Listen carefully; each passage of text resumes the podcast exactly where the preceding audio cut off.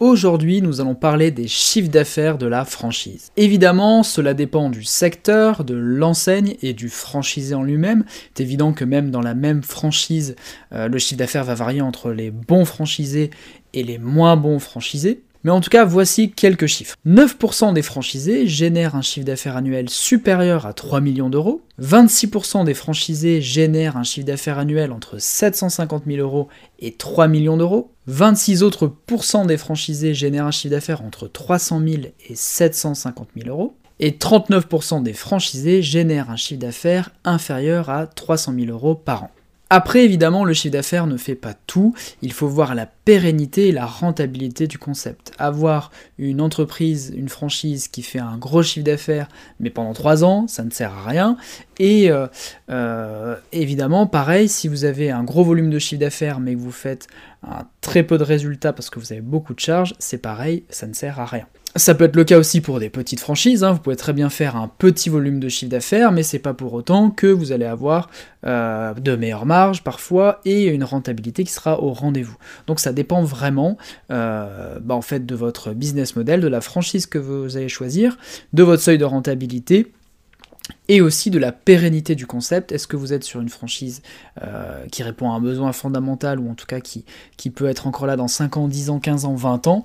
Ou est-ce que vous êtes sur un effet de mode qui peut euh, s'estomper euh, l'année prochaine, par exemple pour moi, c'est clair, il vaut mieux avoir une franchise avec un chiffre d'affaires dans la moyenne, mais avec de bonnes marges, une bonne rentabilité et surtout un concept qui dure dans le temps, et aussi choisir des franchises qui sont simples à gérer. A l'inverse, il vaut mieux éviter des trop grosses franchises, parfois avec des gros chiffres d'affaires euh, qui peuvent être très complexes à gérer et même parfois des marges très faibles, ce qui fait que vous n'aurez pas forcément euh, de gros dividendes à la clé, de grosses rémunérations pour vous, donc beaucoup de problèmes pour peu de résultats. Ma femme et moi avons fait le choix de euh, nous investir dans la franchise Nature House, qui est dans la diététique, déjà parce qu'on trouvait ce domaine euh, passionnant, et aussi parce qu'on trouvait le concept plutôt simple à gérer, très axé sur l'humain, certes, mais c'est quelque chose qui nous plaisait beaucoup, en tout cas qui nous plaît toujours tout autant.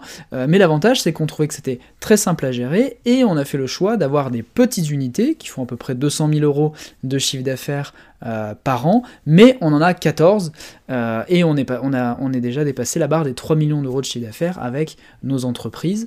Euh, et euh, tout cela en, euh, en, allouant un temps qui n'est pas énorme par semaine pour les gérer, ce qui nous laisse du temps aussi pour investir dans l'immobilier, voyager et profiter de notre temps en famille. Le gros point fort de la franchise, c'est que ça permet d'avoir une entreprise qui génère du chiffre d'affaires tout de suite. Pourquoi? Parce que vous avez une enseigne connue au-dessus de votre tête, les gens connaissent cette marque, vous avez déjà des premiers clients qui vont pousser la porte à l'ouverture, donc vous bénéficiez de cette notoriété.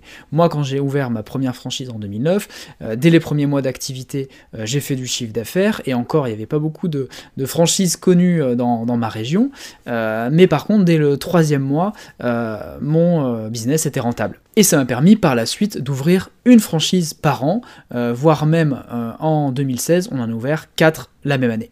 Donc encore une fois, méfiez-vous des, chiffres d'affaires annoncés aussi par les franchiseurs, parce que ça veut tout dire et rien dire, il faut aller au-delà, il faut aller voir aussi des bilans, il faut appeler les franchisés pour savoir s'ils sont satisfaits, il faut vous faire aider d'un expert comptable, et surtout vous orienter vers des franchises qui vous plaisent et qui ont aussi à la fois du potentiel dans les années à venir. Une chose est sûre, si vous voulez devenir entrepreneur, créer votre entreprise, la franchise c'est un raccourci vers la réussite.